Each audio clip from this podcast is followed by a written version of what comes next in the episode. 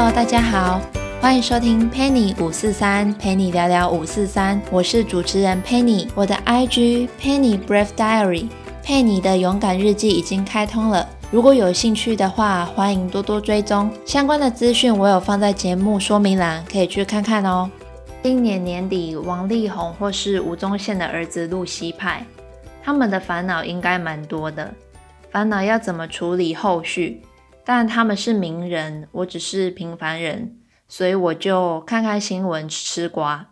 接近年底，大多数的人都会开始去反省今年，期许明年。开始做一些抉择，例如要不要跳槽啊？要不要做一些比较特别的人生规划？平常时候在日常生活、工作上，我们可能也或多或少会有一些烦恼。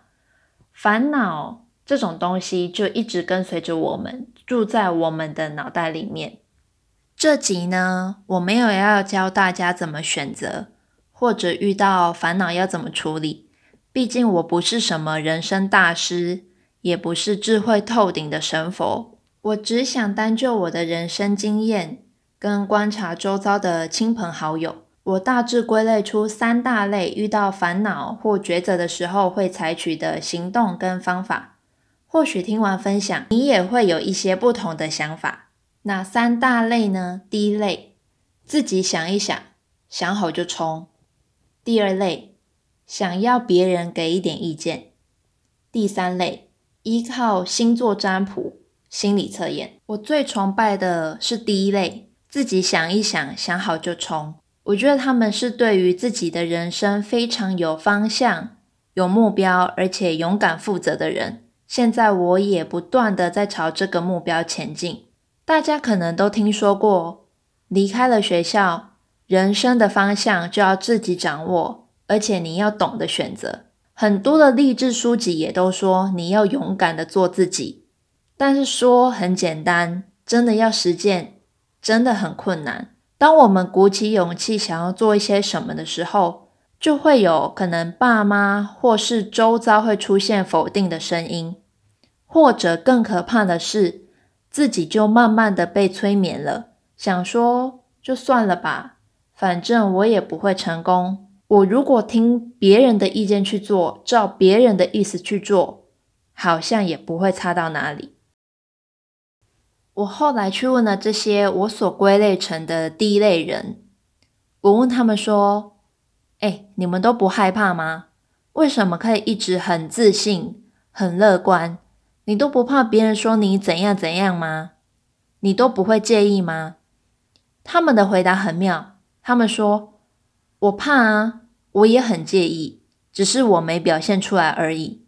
这些选择都是我自己充分考虑过后的，即使我最后会失败，会很糟很惨，但这是我自己选的，也是我愿意的。我不会去埋怨别人，但是我如果没有去试过，人生只来一次，我会很有遗憾。其实当我听到那句“我怕啊”，我也很介意。只是我没表现出来的时候，我突然想到我在念书的时候，翻译系的老师常常跟我们讲的一句话：“Fake it until you make it。”假装你已经是了，等到你真的成功做到的那一天，你也就是了。我想或许就是这个意思吧。再换另一个角度看，这应该就是人家所说的勇敢吧，勇于替自己。承担一切，坦坦荡荡的做自己。有时候想想也对啦，我又不偷不抢，到底为什么要让周围的人指指点点？第二类，想要别人给点意见，我算是这一类的人。我常常要做一些决定之前，我都会跑去问别人好不好啊？你觉得我这样子做对不对啊？你可不可以给我一点意见啊？但我最近发现这个方法有一点风险，因为你收集了太多讯号跟讯息，你反而会让自己越来越像在走迷宫的感觉。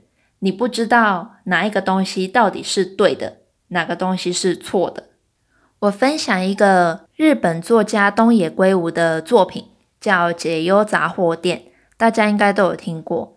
它有小说也有电影，有兴趣可以去看看。那我简述一下故事背景：三十年前呢，有一间浪矢杂货店，只要你有任何的烦恼，你都可以写信给浪矢先生，他会回信给你一些意见。在某一个夜晚呢。有三个小偷无意间的闯入了这间杂货店。很神奇的是，在那个夜晚，杂货店复活了。在那个夜晚，他把三十年前跟三十年后串起来了。那他串起来有一篇一篇的小故事，每一个人物之间都互相有关联，串成了这一部小说。在还没看电影跟小说之前，我心里就有一个疑问：假如说今天是问英文或数学，会有一个标准答案吗？但是你要怎么给一个对于站在人生十字路口上的陌生人意见？因为你如果没有回答好，是不是就会毁了一个人的人生？这是我在看电影跟小说前的想法。但我看完之后，我才发现，原来这位浪石先生，他也对这个他很烦恼，他害怕他自己的回信是不是没有真正帮助到别人。他甚至交代他的儿子，三十年后要记得放出消息，请他们回信，他们是不是有得到帮助？跟大家分享一下我的故事。我有一位同事，他有一点烦恼，到底要不要跳槽到别间公司？他问了很多人，当然包括我。最后他跟我说：“你是唯一一个没有跟我说我应该要离开，还是要留下。”我想了一下，跟他说：“因为我没有资格啊，我没有资格跟你说，其实你应该要离开，你应该要跳槽。假如我今天很直接跟你说，你就离职吧，或者是你就留下来吧。万一不是最适合你的决定怎么办？我没有办法去弥补你的人生，或者让你的人生像荼蘼杨丞琳演的那一出电视剧一样，有 Plan A 跟 Plan B 可以选。”突然觉得要当一个解忧者，就是给别人意见的人不容易，也难怪在解忧杂货店里面的浪矢先生会想知道自己的回答是不是真的有帮助到对方。有句俗话说：“言者无意，听者有心。”每个回答、每个字句对对方造成的影响力，如果不小心产生不好的影响，我想不管是谁都会觉得愧疚吧。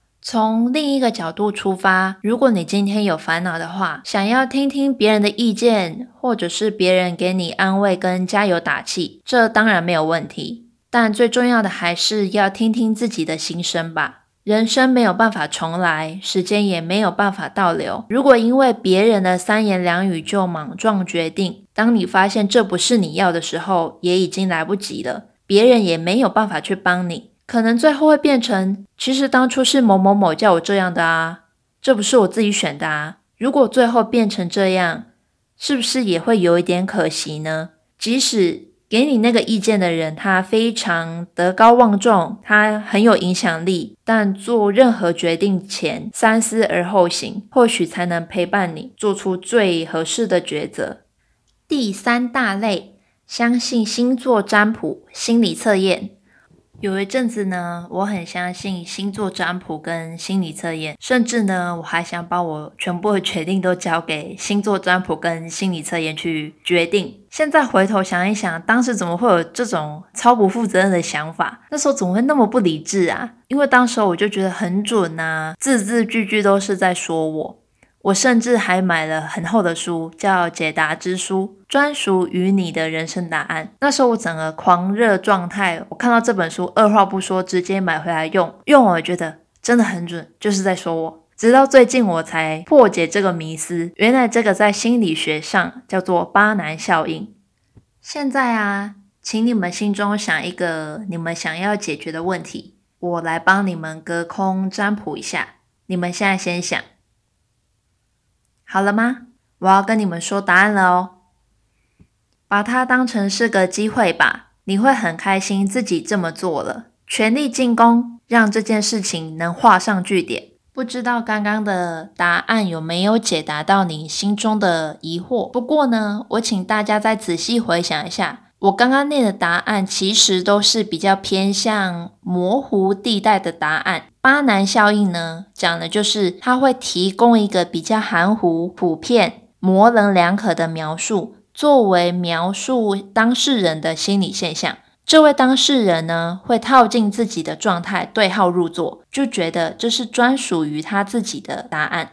这个巴南效应呢，是一位心理学家所做的研究。他发了一份人格特质调查的测验表给他班上的同学，并跟这些同学说：“诶，你们认真做哦，做完之后我会根据这个报表去分析你的人格特质。”几天后呢？教授就把心理测验的结果发给了同学，并请他们评分，零分最不准，五分最准。这个结果最后得到了四点三的高分，这代表着其实大部分的人都觉得，嗯，这个结果蛮准的，还蛮符合我的。但其实事实上是，每一个人拿到的评语结果全部都一模模一样样，都是教授从星座占卜上面剪下来、复制贴上的结果。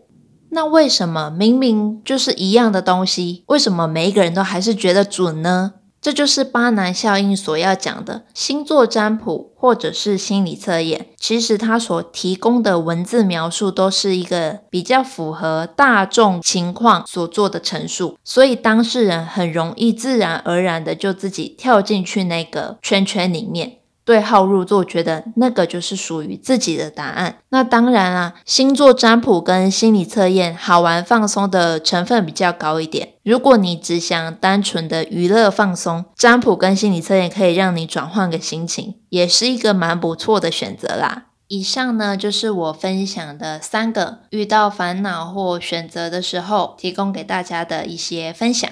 最后呢，爱因斯坦说，人生就像骑单车。想保持平衡，就得往前走。Life is like riding a bicycle. To keep your balance, you must keep moving. 人事时地物都会随着光阴改变。遇到岔路时，虽然没有最完美的路，但你可以选择一条自己深思熟虑后的路。跌倒了就拍拍，再站起来，慢慢走，一定能走出属于你自己的路。谢谢大家的收听。陪你五四三，我们下次见，拜拜。